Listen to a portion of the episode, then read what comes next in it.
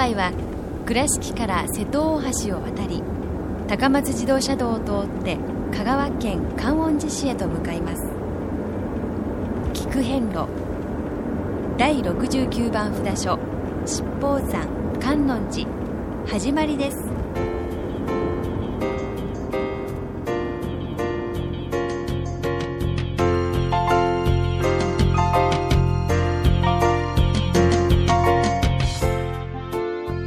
遍路。四国八十八箇所をお坊さんの先立ちのもと一つずつお送りする番組です。出演は倉敷中島・高蔵寺住職の天野幸雄さん。落語家で矢掛町国正寺住職の桂米広さん。そして杉本京子さんです。この番組は仏壇仏具の法輪と J チョイス構造寺倉敷倉歯科以上各社の提供でお送りします。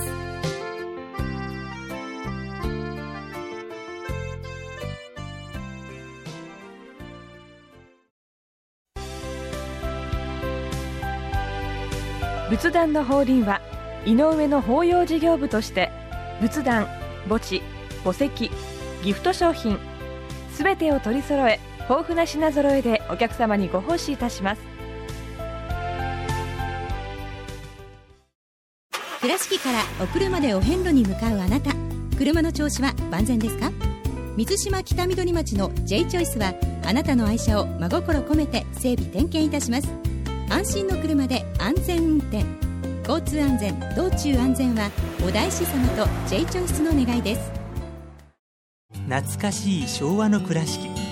美観地区倉敷市本町虫文庫向かいの「倉敷倉歯科」では昔懐かしい写真や蒸気機関車のモノクロ写真に出会えます。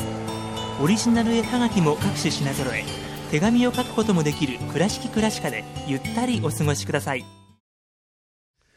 第69番、はい。七宝山観音寺様に。はい到着いたしました、はい。質問があります小井さん。おいきなり質問ですか？そうなんです。ちょっと待ってください、はい。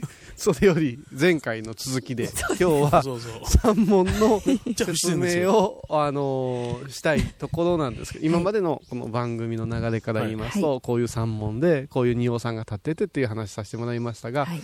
まあ、あの前回から引き続きましほうほてこのお四国88箇所広しといえどもですね、うん。えー一家事二札所と言いまして、入り口と出口が一つなんですね、はい、えでその境内の中に2つのお札所がありますよっていうところ、もう本当得意な例なんですけれども、そうですえー前回と今回は同じ場所から違う札所をご説明申し上げるという、ええ。ー流れでございまして、はい。え3問からのお話が今回はございませんで、ええ。もうすでにですね、えー前回の、えー68番の、はい。本堂はい。お大師堂を見ながら、うん。その手前に、えー69番のお大師堂も眺めてえはいはいはい。体をぐっと振りますと、はい。69番の本堂も見拝めるという、はい。素晴らしい、あのーロケーションの中で、はいはい。はい。えーお参りをさせてもらいます。ということです。で詳しくはですね、えーまあ、あの前回のも聞いていただけたらいいなと思うんですけれども、はい。えーし七宝山観音様とはいいうことでございまして、えー68番のお札所は、うんうん。えー阿弥陀如来様がご本尊ご本尊様でございまして、はいはいはい。同じ境内地ですよ。うん。はいでその、うん。おお寺さんの名前が神念院さんというええ。神様に恵まれた院ということで、はい。神念院様というところでございますが今回は観音寺様でございます、はい。で観音寺様のご本尊様は、はい。流れから言うたら阿弥陀様かなと同じ境内地ですから、はい。えここはですね、えーそう観世音菩薩様なんですあらよらら。あそうですか。小観音様なんですえええまあ阿弥陀三尊のねお一人ですけどもね。ええ。うん。まあ、これはあの廃仏希釈うんですね、神仏分離令というね、うんうんうん。明治のはい。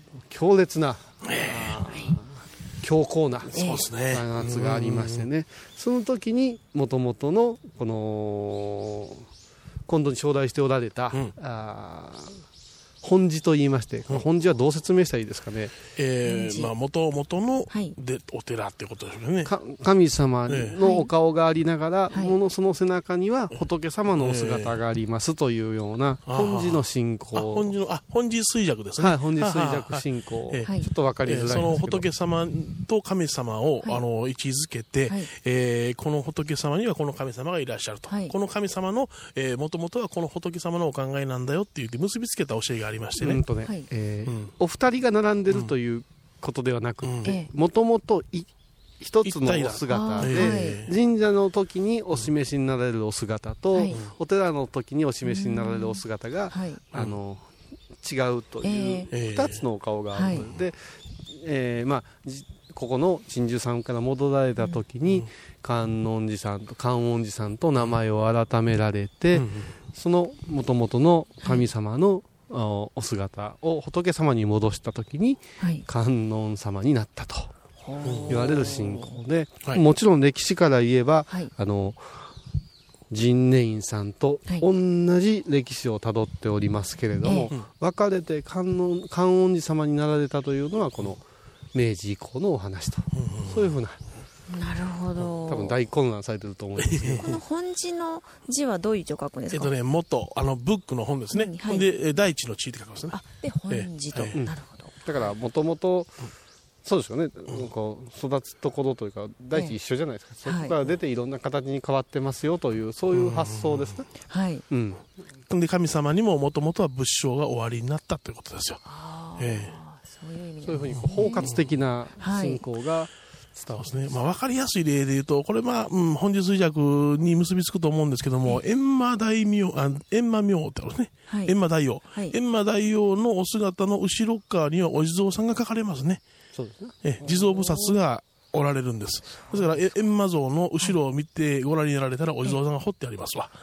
ええそんな形ですね。ほんで、えーまた神代の国で行くと、大国主の御事がはい大黒天大黒様になったりするんですね。ええ。そういうような考え方があるんですよ。結。局、うー人に例えたら、ええ。あのね。ね。フフリーアナウンサーはい。の杉本京子という人は、ええ。テレビやラジオを通じたら、はい。あの杉本さんだなっていう、ええ。そのテレビにまつわるはい。こうタレントさんとしてのはい。目が皆さんに注がれるけども、ええ。杉本家に入ったら、はいえー杉本家のお嬢さんになるわけですよね。えでもし彼氏がそばにおると、はい。杉本さんはその人の彼女ということになりますよね。えええそれは入り口が全部違うから、でもそういう見方が。はい。杉本京子はじゃあ別人ですかって言われたらいや私は一人ですってなるじゃないあーはい。その角度の話ですね。だから、はい。あ今エンマーさんの紹介があったけれども、えお地蔵様という方がええ。いつまでもニコニコとお導きされるときに、はい。えーやっぱしぐうたらしてる人もいるわけですよ、ええ。言うこと聞かない人し下引っこ抜くぞって言って、えーお地蔵さんの口からはなかなか言えないはい。お顔の場合にふっと姿を変えられてコスチュームも変えて、はい。お化粧の仕方も、それから喋り方も変えええてふっと出てきて、はい。ほらってエンマさんにを演じきるとええどうでしょうかっていう話ですね。あーわかりやすいですね。だから神様と仏様というのはそういうふうに二面性があるというよりは角度によってそういうふうに、だから前回もお話ししましたがね、ええー八幡神とはい。八幡大菩薩っていうのもよく見ると漢字一緒なんですね。ええ。あそうですね。はい。そういうふうな発想かと覚えておいてもらうといいかな。そうですね。この明治の時のことをなぜこういうふうに言うかというと、ええ。その時に強引にはい。政治的な力によってそれを改めなさい。直しなさい、うん。あなたはこの一つ看板で生きなさいっていうことだかをら廃仏希釈をまた神仏分離例って言うんですよね。神仏が一緒になってたのを分離したんですよ。無理やり政治的な力で。廃仏というのは仏様をんん廃してしまうんですよね。でもう一つは神仏分離でしょ。はい。もともと2面ある、ね、杉本京子さんの、はい。あなたはタレントの杉本京子になうん。あなたはあー杉本家のお嬢さんであんなさいってパーンって分けてしもうたら、で杉本家のお嬢さんを廃仏しちゃったんです。どこにやればいいんだろうっていうね。そうそう。うん。だからはい。今日本人が抱えておる信仰心のえグラグラしたところ、はい。なんか納得いかんないいうところは残念ながらその歴史から始まってると言った方が過言じゃないと思うんですよ。えそこに来るわけうですか、ん。だから、はい。お四国八幡箇所をお参りさせてもらってのおそういう目で見てみると、うん。やっぱしその随分う戦争のね、はいあの被害にも遭ってます。それももうこういう侵攻が邪魔だって言って、うん。すごく武将たちがはい。怖さを感じて潰したというのがあって、そそのもう一つこっちにはこのお寺のように、はい。その明治以降に残念ながら別々に祀らなくちゃいけないというような、あ歴史、はい。どちらかというと寂しい歴史ですけどね、えうん。でもこれが理解できてその100年前のその悲運をですね、うん乗り越えて1200年300年の悠久を感じたらすっごい深くてありがたいもんだなと、うん。全部ね、うん。ここは神社だからうん。こんなお参り方なんていうことを取ってしもうた、昔は神と仏が手をつないでニコニコしてた時代があるんですよ。はい、ね。だからもう私たち先輩たちは本当に明治時代に、ね神様仏様仲のいいご夫婦やったのに別れさせられたっていうような、で我々は、はい。あーその子供としてえどっちつこうかと悩んでるなんて言ってあの修行時代教えてくださった方もいるぐらい、あの、八幡様なんかね、なんで八つの上り、八つの旗で書くか言うたらですね、八幡神という神さんがですね、仏教でもって、この土地を治めたら穏やかになりますねって言って、はいお釈迦さんの見教えを神さんが受け取られたんですよ。そのお釈迦さんの教えの中に、えー八つの正しい道って書いて八正道というのがあるんですね。それを受け取るから、そのお釈迦さんの八つの正しい道を書いた上りを立てて私は仏に帰依しますという神さんが宣言されたから、八幡様ってなったんですよ。だからしう。ん。神仏分離されてもいまだに八幡さん八幡さんって言うじゃないですか、え。だからお寺に行くと竜がたくさんかたどってる。でも竜っていうのは竜仏とは言わない竜神っていう。えはでも神さんがお寺の境内にいらっしゃるじゃないって言った時も、ええ。なんか権現言うてね、はい。仏様の教えを聞いた神様が、はい。あまりの教えの素晴らしさにあ我々と言ってることも一緒。ただ、え一つになるともっとすごいなっていうことを歓喜して姿をいえ黙々々と竜の姿に変えてあまり嬉しすぎて、はい。姿に表して僕私たちはこんなに喜んでる守っていくよ一緒にやろうっていうようなねそんな風なことでこうやって今目の前にあります小道堂の彫り物にもそんな名残があるわけですよ。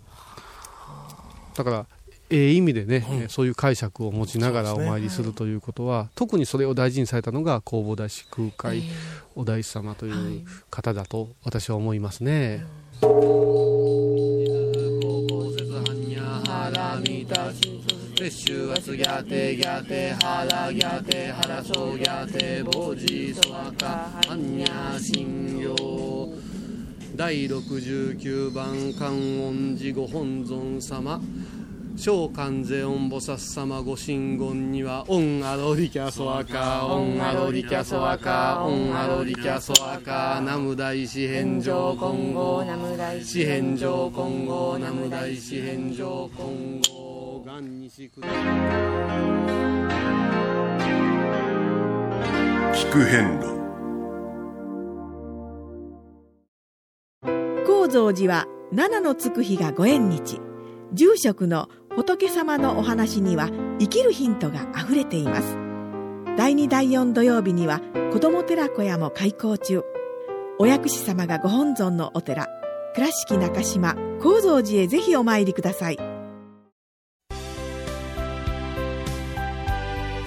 仏壇の法輪は井上の法要事業部として仏壇墓地墓石ギフト商品すべてを取り揃え豊富な品揃えでお客様にご奉仕いたします。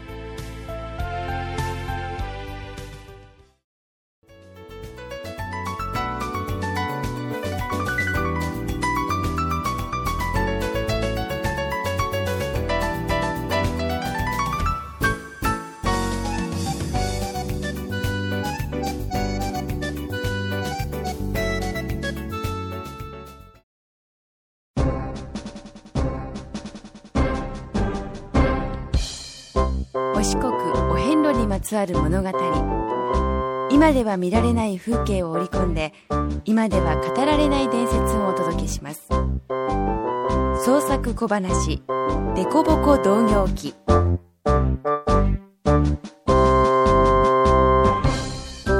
さあここが第69番お札所観音寺さんや。ん？え？ああれ？何言うてんねん？いえあの68番のあの陣内院さんやないの？ああ。陣内院さんはあちらやな。あほれ。今お参りさせていただいたお大師堂が見えてるやろ。あちらまでが陣内院さんのお堂で、えー、陣内院さんの本堂から降りてきた階段からこっちが観音寺さんや。あれ？え？ほならあのさっき降りてきた階段のすぐそばにあるお堂は何？うんあれはあ観音寺さんのお大師堂や。後で参らせていただこうな。あれ？どうなってんの？いやあのな一つの境内にお札所が二つあるちゅうこっちゃ。いやほんだらここは？うん観音寺さんの本堂や。本堂？えー、おう。あほんまや。本堂の印があるわ。どうもお邪魔します。ん印？看板のことかいな。いや竹やもの知らんな。本堂の印はこれやがな。この人いつも本堂の縁に座らはってこっち見てはんねん。悪いやつはおらんかなってな具合で門番さんかな。赤い顔したお坊さん。どうも。ああこのお方かいな。ほそういえばよう本堂の縁に座ってはる。わしら当たり前すぎて気づかなんだわ。あこちらはな門番さんやあれへん。びんずるさんや。びんずるさん？変わった名前やね。あビリケンさんの親戚？違う違う。びんずる尊者ちゅうてなお釈迦様のお弟子さんや。ああ。お釈迦さんのご一頭さんでっか？ご一頭さんちやつがあるかいな。この方は偉い人なんやで。博識であり慈悲深く神通力も得たびんずる尊者の説法が他の異論反論を許さずライオンみたいやったんで四宿第一と言われるようになったえ、ライオンみたいな声って恐ろしいな。お釈迦さんが高山美という土地に滞在されていた時になそこの王様はびんずる尊者を尊重しいつも相談に乗ってもらってたんやな。ある時びんずる尊者が起立して王様を出迎えなかったことを家来の大臣が告げ口したんや。王様は明日もし起立せずばびんずるの命を奪うべしと言った。翌朝びんずる尊者は遠くに王様が見えるや否や走り寄って出迎えた。王様は昨日はなぜ立って迎えなかったかと聞くとびんずる尊者は王様のためですよと答えた。王様は何が我がためかと問うと、うん、昨日は良い心を持ってこられたが今日は悪心悪い心を持ってこられた。もし私が立たなければ命を奪ったでしょう。そうなれば王様は地獄に落ちます。立って迎えれば王様は王位を失うでしょうが王位を喪失しても地獄に落ちることはないと考えたので起立して出迎えました。と答えたんやな。王様はいつ王位を失うのか？と問うと帰って7日の後に必ず王位を失えます。と答えたんや。王様は驚いて帰って城に兵隊を集めて警備したんやな。しかし7日を過ぎても敵が現れずびんずる尊者の言葉を嘲笑って多くの女性と船に乗り込んだんや。その時別の国の兵隊に捕らえられて7年間も禁錮されたと言われてる。お当たったんや。神通力を持ってすれば簡単やったやろな。そやけど神通力ってあれやろなあーってあの決まるんやろな。なんでや？ほれほれあんな赤い顔して座ってやるがな。いやあれにはなまた理由があるんや。えちょちょちょっと教えて。言いにくいねんけどな。あびんずる尊者の顔が赤いのはあお酒が好きやったんや。酒？酔っ払いかいな。あそうやがな。力はあったけど酔っ払ってお釈迦さんに怒られはったんや。反問になったけどな。それでもおそばに降りたいという気持ちがお釈迦さんに理解されてお堂の縁なら構わぬと許された。せやからびんずる尊者は道内には入れずに皆の目につかんところでお話を聞いてはんねん。修行の足りてないもんも約束を破ってしもたもんも投げやりにならんといろんな修行の形があるっちゅうこっちゃ。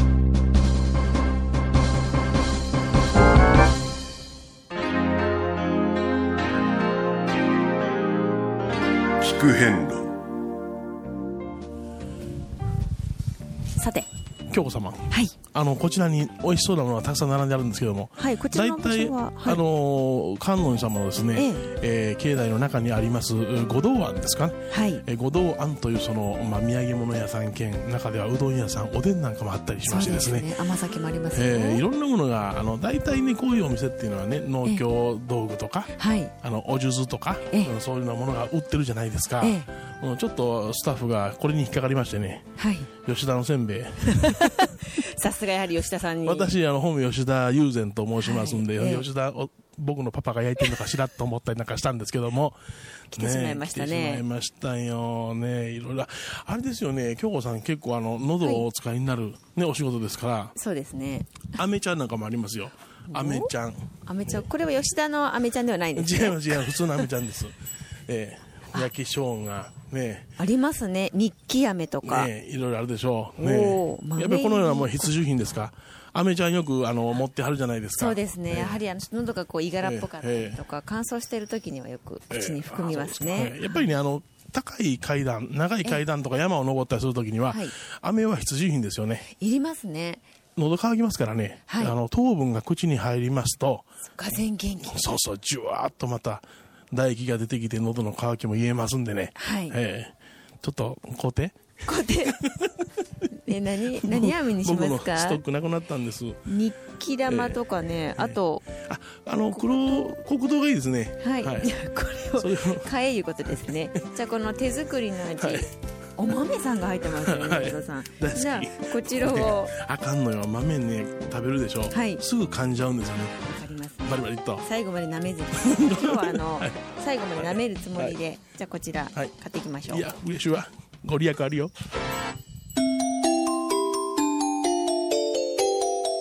聞く変路。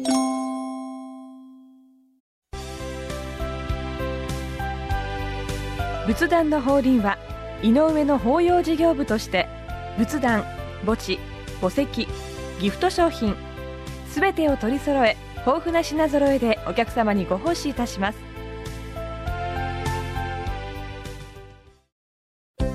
聞く遍路の最新情報や出演者のブログを見ることができるウェブサイト聞く遍路 .com 番組をお聞きになった後でホームページをちょっと覗いてみてください。音で紹介した内容を写真でご確認いただけます。まずは「聞く遍路」とひらがなで検索。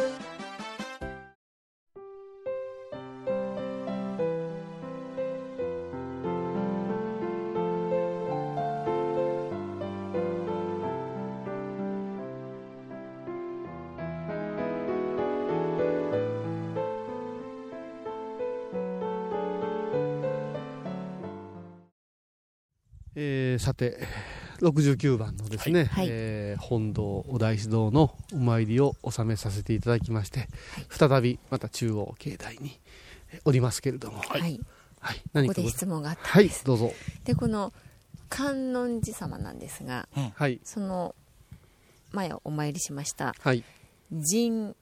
ネインンはい。様と同じようにはい。もともとこの香川県観音寺って私は思ってたんですけど、はい。読み方が、ここの観音寺様というのはやはりその「運が来て次に」っていう決まりがあるものですか？えっとですね、観音寺というのは、はい。あの近世の読み方ですね。えで正式にはやはり観音寺ですよね。ですね。この、このこの観音寺さんもそういうふうな表記がほとんどの本にはええ。なされてるんですけどももともとは観音寺さんでしょうな。あの古文では、あの運が来たらその次の字は変化するとか、はい。ね、な行んあのの、えーえー、王が能になるとか、はい。で和がなになるとかね、はい。その前に来る文字によって変化していくんですよ。ええ。かをねそのまま「か」って言わない「くわ」って言いますしね、ええ。表記は。ええ。そうなったりします、え。でえーっとじゃあうーん観音寺と観音寺がどっちがはい。古い言い方かと言われたら、ええ。観音行とかね、ええ。観音様という言い方がありますから、はい。観音様とも観音行とも申しませんから、えやっぱし古さから言うと、はい。観音寺様でしょうね。なるほど。じゃあはい。なぜこの観音と観音だけが、え。えー今残ってこう杉本さんのように悩む人が出てるかというと、これは、えーっとですねこれも一説ですけど、えー、観世音菩薩っていうんですよね。そうですね。観世音菩薩、正式名称観音様、ね観世音菩薩観世音でしょ、はい、その正式名称の名残で真ん中をスッと抜いた時に観音なんですね、そうですね。だからそこに、えー、観世音の名残で、観音っていう響きが今も生き続けてるんじゃないかということをおっしゃる人もいらっしゃる、はい。うん。まあ、こういうところから興味を持ってもらうというのもすごく面白くて、いかにね、仏教用具が世にこうなんていうんですかね、馴染んでるかな、はい、そうです思いますよね、うん。えー、そんな見方をしていくとすごく楽しい。興味深いですね。そうですね。だから地名とすごく今どんどんねカタカナやひらがなに変わってるのはちょっと、ね、あのあれで、ちょっと昔のね地図を見ながら、はい、あの、あのー、地名をかみしめる讃岐市なんかでもひらがなになったじゃないですか、はい、せめて讃岐の人ぐらいはちゃんとした漢字書いてください覚えといてくださいよっていうのが思いますね、えー、みんながみんな知らんようになったらダメですわ、まあ、そういうことでですね、ちょっとこう戻って考えることも必要かなということを今回ね、学んだと思います。さて次回は第70番七宝山本山寺様にお参りいたします。この観音寺様からは4.5キロ歩くと1時間10分、車で10分の道のりです次回は第70番本山寺様をお参りいたしましょう。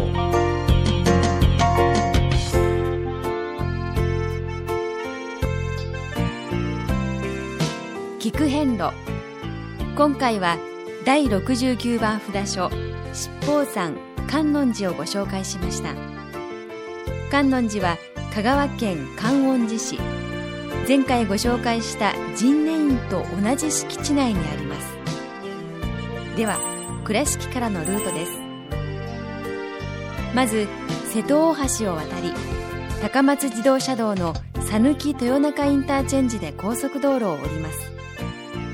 国道11号線を南に2キロほど進み元台交差点を右に曲がってください。そこからおよそ5キロ埼玉川に架かる染川橋を渡り川沿いに進むと琴引山の山麓に観音寺があります。それでは次回も一緒にお参りしましょう。